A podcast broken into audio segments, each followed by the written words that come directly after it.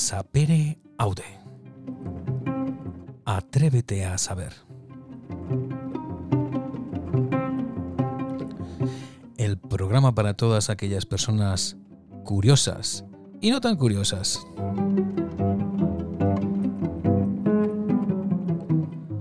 Hoy vamos a hablar de medicina, de vida y color.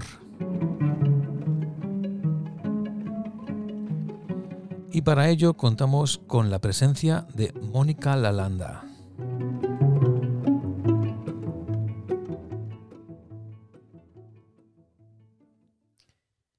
Me llamo Mónica Lalanda. Soy una médica que utiliza pinturillas en vez de fonendo para intentar mejorar la salud de las personas. Soy madre y médico de urgencias con muchos años de formación y una larga trayectoria profesional en el NHS, NHS en Inglaterra y después unos años más en el SNS también. Tengo especial interés y amplia formación en ética médica y bioética y soy comunicadora. Me gusta hablar en público de los temas que me apasionan, escribir sobre ellos, pero también ilustro y lo hago de manera profesional. Dibujo viñetas, infografías y cómics. Publico de forma regular en Acta Sanitaria y en la revista Amits. Me entusiasman las redes sociales. Soy gran usuaria de Twitter como M. Lalanda. Y también estoy en Facebook, LinkedIn e Instagram. Soy la coordinadora del movimiento Medicina Gráfica, donde cubro contenidos, edito la página web y llevo la cuenta de Twitter arroba gráfica medicina. Bueno, estas son palabras de presentación en tu página web. Mónica, bienvenida. Muchas gracias, Michael. Em, antes de, de que empezásemos a grabar este programa, que acabamos de empezar ahora mismo, eh, hemos tenido una pequeña conversación acerca de lo que íbamos a tratar en el podcast, pero antes de que nos metamos en el tema que principalmente seguramente nos ocupe, que es la medicina, la vida y eso del color, me gustaría saber quién es Mónica Lalanda. Uf, pues a ver, eh, qué difícil es siempre describirse soy, yo creo que en eso que has leído se, encuadra bastante mi, propia definición. De las cosas que más me define ser médico, sin duda, y ser madre. Em, he sido médico de medicina asistencial 25 años y después me convertí en una médico friki y me salí de la vida tradicional. Así que ahora pues vuelo, vuelo por libre. Em, y bueno, no sé, así como definición, Em, yo creo que, eso, que esos, dos términos son, son buenos. Es decir, en ti se cumple aquello que se suele decir de que la medicina es pura vocación. Sí, totalmente. Fíjate que yo quiero ser médico desde que tengo recuerdo. No, nunca, no recuerdo nunca haber querido ser nada diferente. Y de hecho tengo guardado un diario de aquellos que escribíamos los niños de mi época, que me trajeron los reyes con seis años. Y, ahí tengo escrito que es una joya. De mayor quiero ser médico y lo escribí con seis años y no había tradición en mi familia porque no, no, hay médicos en mi familia. Mi padre era ingeniero agrónomo. Ciertamente mi madre era una médico frustrada porque ella siempre quiso ser médico, pero no le permitieron sus padres. Dijeron que no era profesión para mujeres. Así que quién sabe si me puede venir de ahí un poco, pero, pero sí, sí, Vocación, además vocación, que es, una palabra muy bonita, es una palabra preciosa, con mucha enjundia, pero que últimamente está perdiendo sentido porque se utiliza malamente, se utiliza contra los profesionales, se utiliza para abusar. Ajá. ¿Tú has sentido en alguna ocasión, sobre todo al principio, cuando te estabas formando en medicina, eso que de lo que se quejaba, o por lo menos que decía tu madre de que era, no era una profesión de, de mujeres? Eh, no, porque, porque tuve la suerte en mis primeros años, y cuando mis hijos eran pequeños, que, ocurrían en Inglaterra. Y allí eh, hay muchísimas facilidades para trabajar a tiempo parcial, para cambiar horarios, para, eh, para trabajos compartidos. Es decir, hay una serie de posibilidades enormes que facilitan el poder ser madre y profesional a la vez, o padre. Em, pero la verdad es que si mis hijos hubieran sido pequeños bebés en España, no sé cómo, no sé si lo hubiera visto así. no creo que sea una profesión para hombres, todo lo contrario, creo que la sensibilidad que tenemos las mujeres eh, nos hace probablemente mejores médicos, eh, aunque esto a muchos compañeros no les pueda gustar, pero bueno, está demostrado que los médicos mujeres, sus pacientes tienen mejor salud. Esto es una curiosidad, pero también está demostrado eh, por la evidencia. Pero mm, no creo que sea un trabajo de mujeres para nada, pero pero bueno, creo que cualquier trabajo se dificulta mucho y sobre todo un trabajo en el cual hay turnos de 24 horas cuando tienes familia. Creo que la gran diferencia no es ser mujer, sino ser madre. Ajá.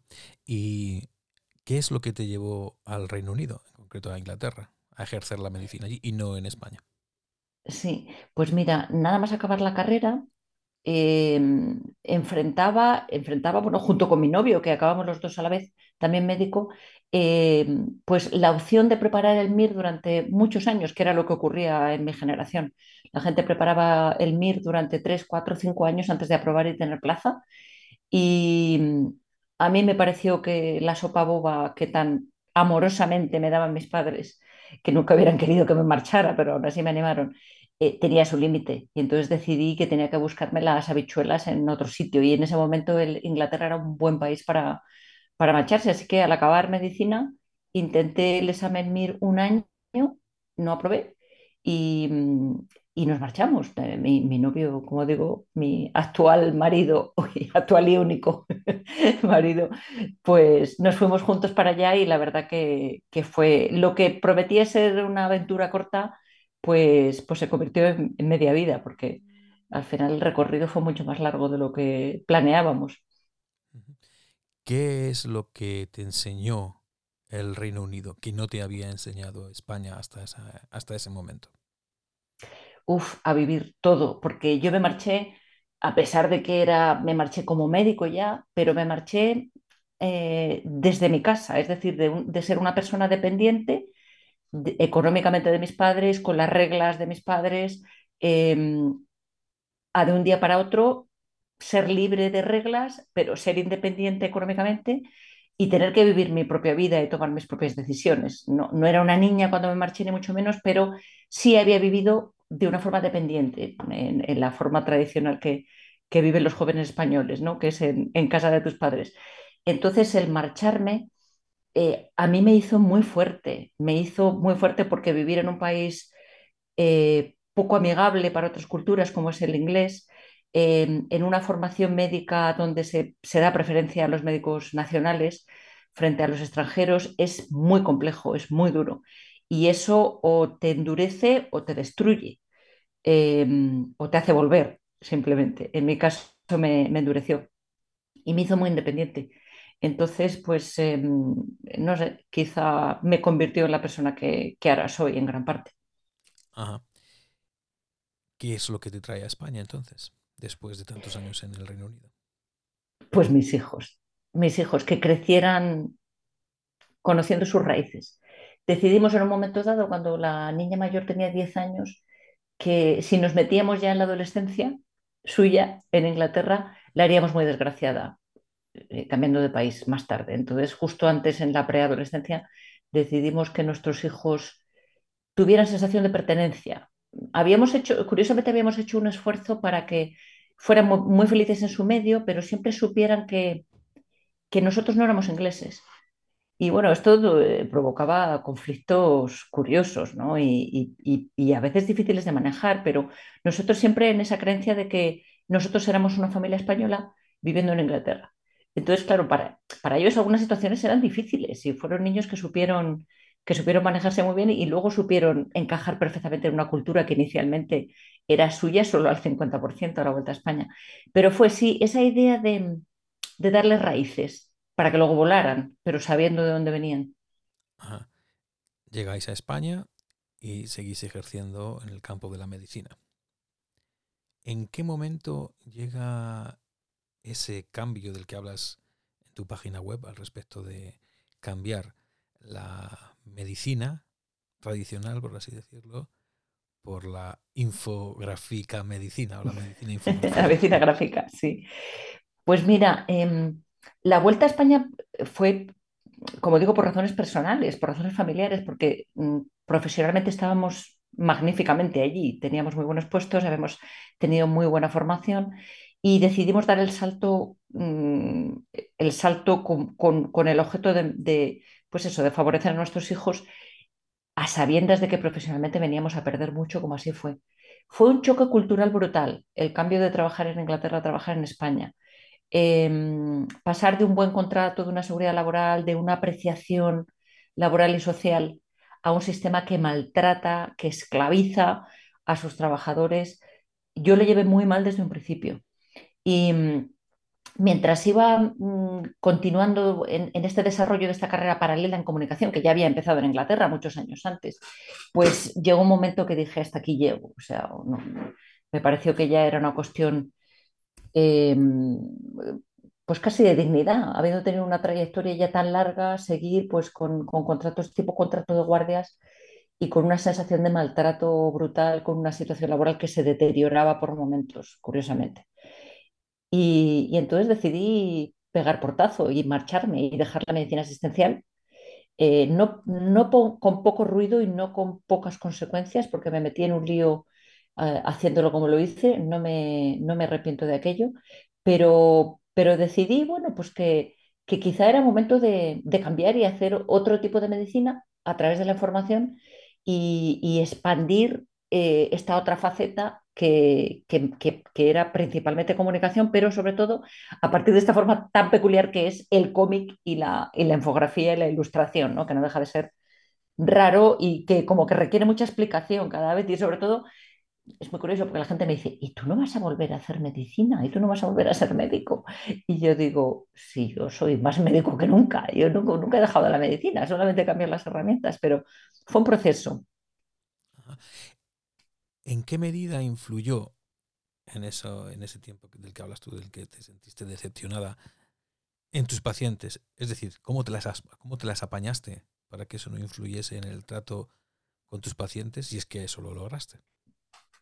Mi malestar nunca influyó con mis pacientes, pero sí eh, sufría con mis pacientes, sufría por, la, por no poder darles más, no poder darles más tiempo, no poder dedicarles, no poder eh, saber que habían esperado mucho en sala de espera, saber que las cosas se podían hacer de otra, manera, de otra manera, saber que había que esperaban en urgencias una cama durante más tiempo, lo que es la vida hospitalaria en, cualquier hospital español, eh, peor ahora incluso de cuando yo lo dejé, ¿no?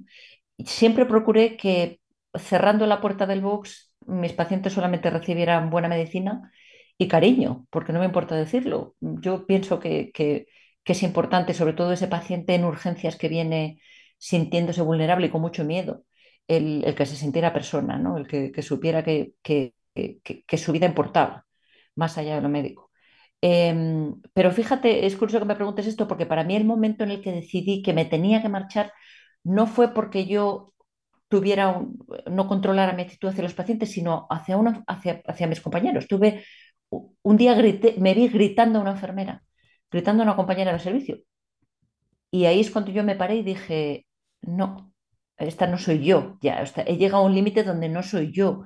El verme gritando a, alguien por una estupidez, después me fui a disculpar, y, pero al salir del hospital esa mañana dije, "Ah, hasta aquí llego, o sea, esto no puede ser que yo la presión que tenga sea tal que, que, que lo pague con compañeros, esto, esto de ninguna manera, me parecía de una indignidad haber llegado hasta, hasta esa indignidad que no podía, no podía con ello. Y ese fue el momento, no fue, no fue quiero decir que has tenido una buena intuición. No fue con pacientes, pero sí fue con compañeros, que es igual de importante, ¿no?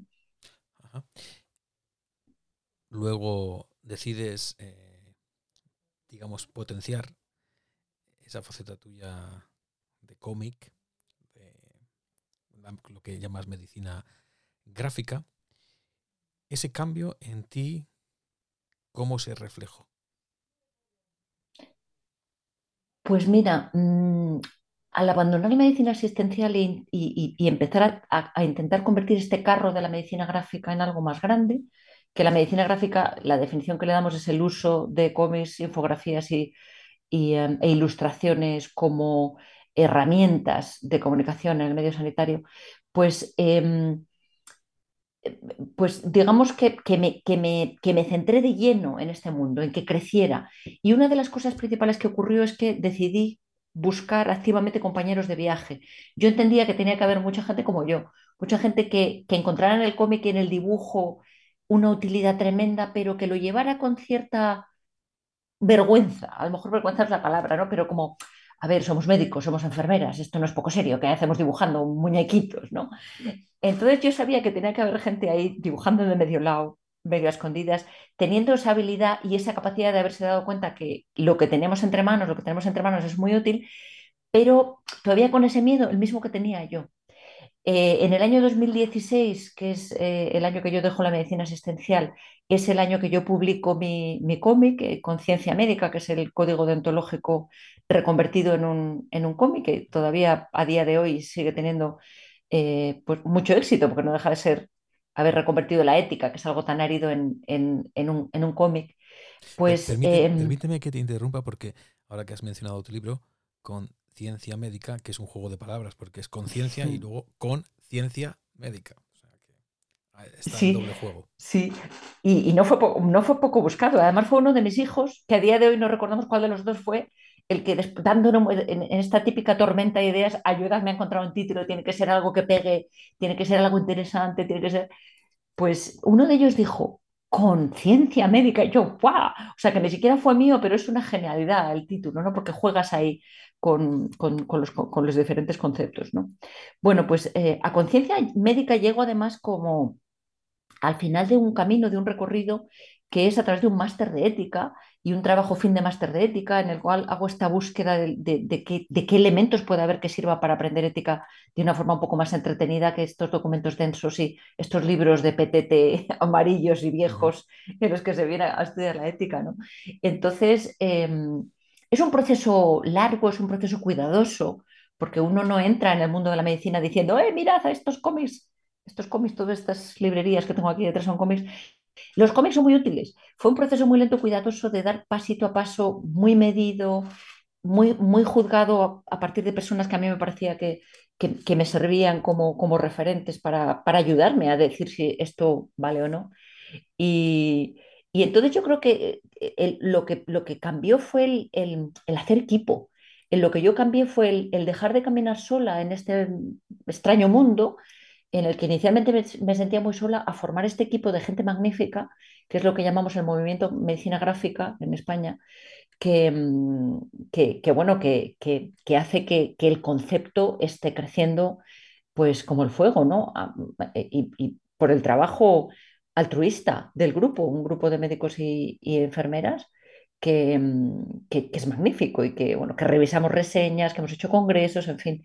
Y ahora incluso pues, hemos creado un máster en medicina gráfica. Bueno, cuéntanos en qué consiste ese máster de medicina gráfica. Pues mira, es un máster online, 100% online, que está diseñado tanto para gente que quiere crear medicina gráfica como para gente que quiere aprender a utilizar medicina gráfica en el medio sanitario. Estamos acabando la segunda edición, está siendo un viaje fascinante por el tipo de alumnos, por supuesto por el profesorado que hemos conseguido reunir, que es gente increíble, pero por el tipo de alumnos que se acercan a hacer este máster, que son una vez más pues estas personas con una inquietud especial, con una creatividad especial, con una curiosidad, con una capacidad de salirse de la caja, como dicen los ingleses, y de, y de, ser capaces de ver las cosas desde otro punto de vista. Y, y la verdad es que es, e, e, está siendo, como digo, un viaje impresionante. El, el, por ejemplo, como forma de medida de la primera edición que ya acabamos el, eh, el año pasado, eh, dos cosas, los trabajos fin de máster que hicieron los alumnos, que una gran mayoría de ellos fueron cómics alucinantes, cómics verdaderamente increíbles, comienzos o bien primeros capítulos o, o, o, o cómics completos, ¿no? o cómics cortos completos. Eh, y por otro lado, pues la encuesta de, de satisfacción que, que, dieron, lo, hicimos, lo, lo, hacemos a través de la Universidad Internacional de Andalucía, y el nivel de, de satisfacción de los alumnos nos, nos dijeron de, del vicedecanato que ningún máster habían visto un nivel de satisfacción como el nuestro, que era un nivel de satisfacción de 10 sobre 10. Entonces, para nosotros fue como, wow, algo estamos haciendo bien cuando nos están valorando tan, tan magníficamente. Así que, como digo, estamos acabando la segunda edición, estamos encantados y, y muy agradecidos de que, de que esto eh, pueda, pueda ocurrir ¿no? y pueda, pueda avanzar. Has dicho algo estaríamos haciendo bien o algo estaremos haciendo bien. ¿Qué es lo que se hace mal en la medicina en España? Tantas cosas. Em, tantísimas cosas. Lo primero que hay que decir es la gestión. La gestión es tremenda. La gestión no da, no maneja bien los medios y sobre todo no maneja bien los medios humanos, que es la gran fortaleza de un sistema sanitario. Eh, un sistema sanitario que ya los, los, principios son raros porque la forma que elige a sus profesionales a través de una nota basada en un currículum exclusivamente académico, desde mi punto de vista, es engañoso porque acabas con, con gente que, que, que, que, en su cabeza quieren todos ser neurocirujanos sin ninguno médico de familia. Eh, es decir, eliges a las personas por su capacidad intelectual y no por su actitud ante la vida, que creo que es para ser médico es mucho más importante eh, por ejemplo, tener capacidad de compasión que ser el número uno de tu clase. Creo que, que, no puedes dar preferencia a una cosa eh, sobre otra. Sobre otra. Em, en nuestro sistema sanitario no se miden bien los errores, con lo cual es muy difícil el avance sobre lo que se hace mal para empezar a hacer las cosas mejor. No se cuida la atención primaria, que es la base de, una buena, de un buen sistema sanitario. Em, eh, la, formación continuada de los profesionales está basada en, lo, en, la mendicidad a la industria farmacéutica. Esto es lo más inaceptable, aparte de muchas cosas, ¿no? Pero que la formación continuada no sea algo de lo que se haga cargo, el sistema y que, y que se tenga que dar la situación que los médicos tengan que ir a, mendigar a la industria para, para, poder seguir formándose y poder poner esta formación eh, a servicio de la sociedad es impensable. ¿no? Hay una larga lista de cosas. Eh, lo mejor que tiene nuestro sistema son sus profesionales, eh, excelentemente formados, pero con una capacidad de trabajo increíble y, y desafortunadamente una capacidad de abuso del sistema inconmensurable. El médico y en general el profesional sanitario español dice que sí a todo no sabe decir que no. nadie le ha enseñado que puede decir que no. Y es también por el tipo de contratos ¿no? que hay. La mayoría de la gente llega casi hasta los 50 años sin tener una plaza en propiedad, con una hipoteca, con unos hijos estudiando, en fin. Em, es como una pescadilla que somos de la cola, un sistema diseñado para que la gente no, no se vea capaz de, levantarse contra él. Pero ahora que empieza a haber una falta de médicos obvia, quizá por fin los profesionales se den cuenta que tienen la sartén por el mango. Has mencionado antes una palabra, compasión, que quizás sea más importante capacidad de un médico que se compadece del paciente que sus conocimientos intelectuales sobre una materia. No hace mucho. Mm, no, no, más, no más. Es decir, los, doy por hecho que los conocimientos tienen que estar ahí para hacer una buena medicina. los conocimientos, la ciencia es la base, ¿no? Pero la ciencia no es la única base. Esa es mi, idea. No hace mucho eh, tuve la oportunidad de hablar con José Antonio Abella, no tanto de medicina, más por literatura, porque él es escritor, pero también fue médico, y fue médico de esos de los que ya quedan muy pocos, de los que se dedican a lo que se denomina medicina rural. Y él, en algún momento de la conversación que tuve con él, y después del, otras conversaciones que tuve con él a lo largo de aquel día que estuve allí en, Segovia, donde él vive, pues decía eso que la, enfermedad que él más ha tratado es la soledad de las personas. Eso venía a cuento de, de, lo que decías de, compadecerse del paciente. Y hablando con él fue como descubrí, que, no, que yo no lo sabía, que tú tuviste mucho que ver con uno de sus libros, que es el de la sonrisa robada. Cuéntanos un poco para quienes no sepan, La sonrisa robada es un libro de José Antonio Abella, en el que tuvo eh, una participación muy importante Mónica Lalanda. Cuéntanos. Bueno, mm, a mí el libro de José Antonio Abella me trajo dos regalos en la vida. Primero, la amistad de José Antonio, que, al que, bueno, quiero con, toda mi alma, es una persona a la que admiro profundamente em, y por otro lado la, la, posibilidad de participar en la investigación de este libro. Eh, no conocíamos a José Antonio y, y, un día nos llamó y nos dijo, oye, estoy buscando a alguien que me eche una mano en investigación, como vosotros estéis recién llegados de Inglaterra y, veo que habéis hecho investigación pues eh, me gustaría charlar con vosotros, vale, pues vente, vente y, tom y tomamos un café. Vino a casa, eh, en ese momento no sabíamos que, que José Antonio eh, era vegano, no teníamos leche de soja preparada. A partir de entonces ya siempre tuvimos leche de soja para él. Y, bueno, pues nos planteó este trabajo de investigación fascinante que él estaba haciendo a partir de unas cartas de amor eh, escrita por un alto cargo alemán que, que eh, eh, perdón, a partir de las cartas de la hija de un alto cargo alemán y un chico español que se habían, eh, que se habían carteado cartas de amor, final, eventualmente se conocieron, y, y, estas cartas demostraban que, esta chica, Edelgar, padecía una enfermedad, una enfermedad en la cual el nombre no aparece en ningún momento, eh, pero aparecen síntomas y hay fotos que le envía a este noviete español. Y a partir de estas descripciones de lo que a ella le pasaba, a partir de las operaciones que dice que le hacen, a partir de eh, las fotos, pues eh, José Antonio nos, nos contacta para ver si le podemos echar una mano en saber qué enfermedad padece Edelgar. Edelgar eh, lleva eh, pues enterrada décadas cuando se convierte en mi, en mi paciente más excepcional. El, darme la oportunidad como médico em, de diagnosticar a partir de cartas de amor eh, el, el, el, participar en la creación de una obra literaria que después ha sido además premio de la crítica de Castilla y León y es desde mi punto de vista un libro impresionante, no es porque yo haya formado parte de él, sino porque pienso realmente que es una obra literaria de estas de, de calidad suprema, de, de, estos libros que deberían estudiar los niños en literatura durante eh, las próximas décadas. Y, y la verdad es que fue increíble. Además, yo llegué a un diagnóstico eh, que no era el que yo pensaba que José Antonio esperaba.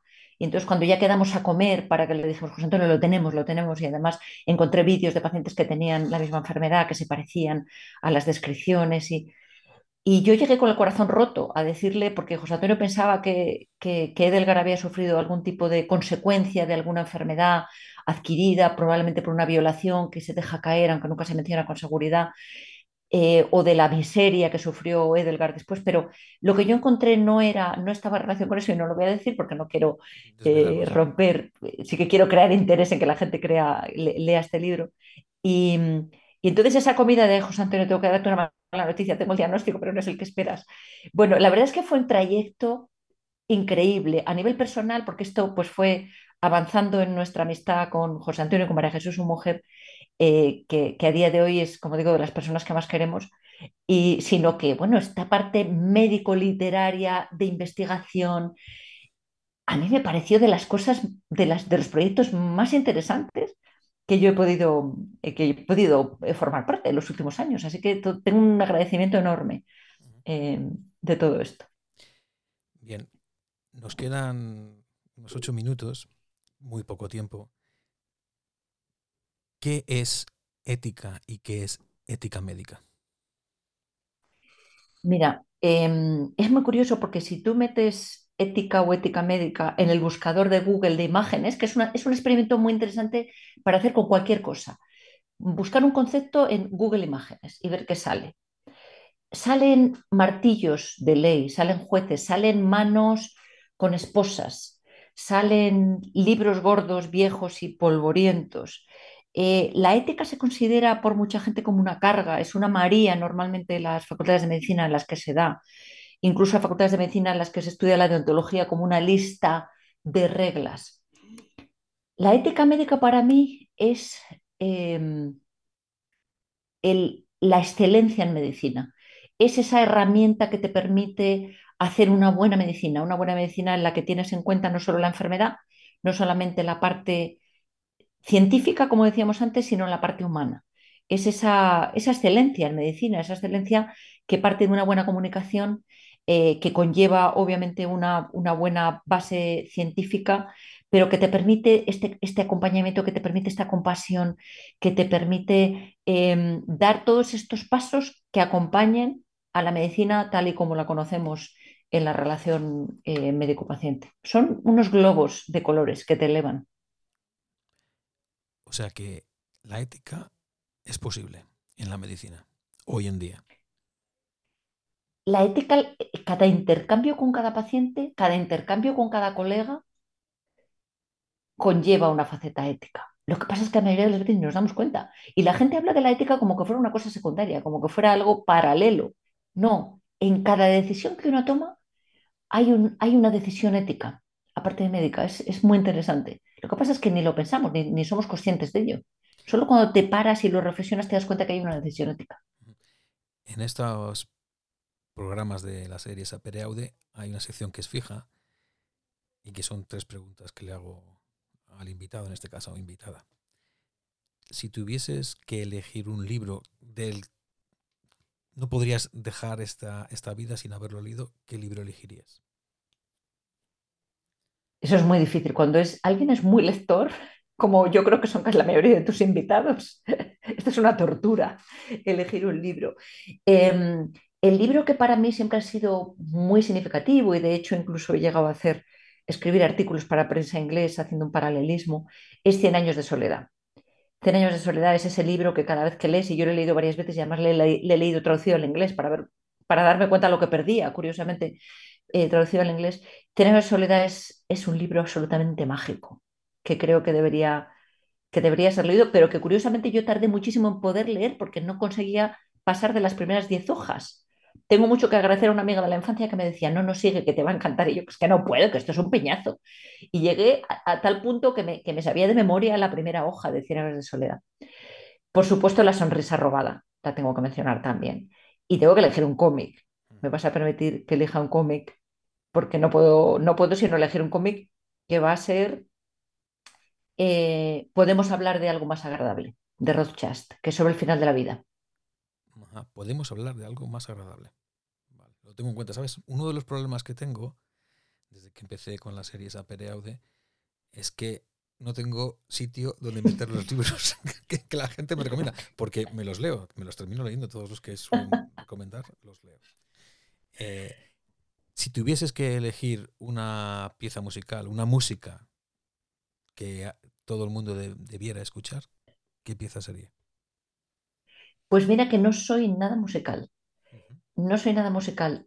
Quizá porque no, no había una cultura de la música en mi casa. Em, con lo cual es algo que no me, que siempre me cuesta cuando me dicen, elige una música, no tengo una canción favorita. Y, lo voy a decir así de claro. Quizás sería, debería ser algo de lo que me avergüence, pero no. Para mí la música es, la música que más me gusta es la música que me acompaña en el fondo y me cambia de, de emociones sin siquiera darme cuenta que es la música la que lo está haciendo. Y eso me pasa continuamente. Yo, yo soy capaz de ir escuchando música mientras hago andar y llorar o reír con la música que estoy escuchando, simplemente porque me emociona, pero no te sabría decir una. Y lo, y lo dejo así, además, no, no quiero elegir una. Muy bien. Y luego, si dentro de muchos años, cuando digo muchos años, 100 años o incluso mil años, si alguien puede escuchar una onda sonora en la forma de tu voz, con un mensaje, ¿qué es, ¿cuál es el mensaje que te gustaría darle a ese futurible oyente? esto también es muy difícil, pero ah, tendría que ser coherente y, utilizar la misma regla que he utilizado conmigo misma, que es ser fiel a ti mismo, porque al final es la única persona a la que tienes que responder, ese espejo el que te tienes que mirar procura que siempre te devuelva una imagen con la que puedes convivir. Pues, Mónica, tengo que agradecerte. Se me ha hecho muy corto hoy y hay muchas cosas que, me hubiese gustado hablar contigo. Quizás en, eh, en, algún otro momento podamos entrar más de lleno en la parte de bioética, que me gustaría. Y quizá incluso hasta volvernos un poco más técnicos, más orientado hacia no un público generalista, sino público especializado en medicina.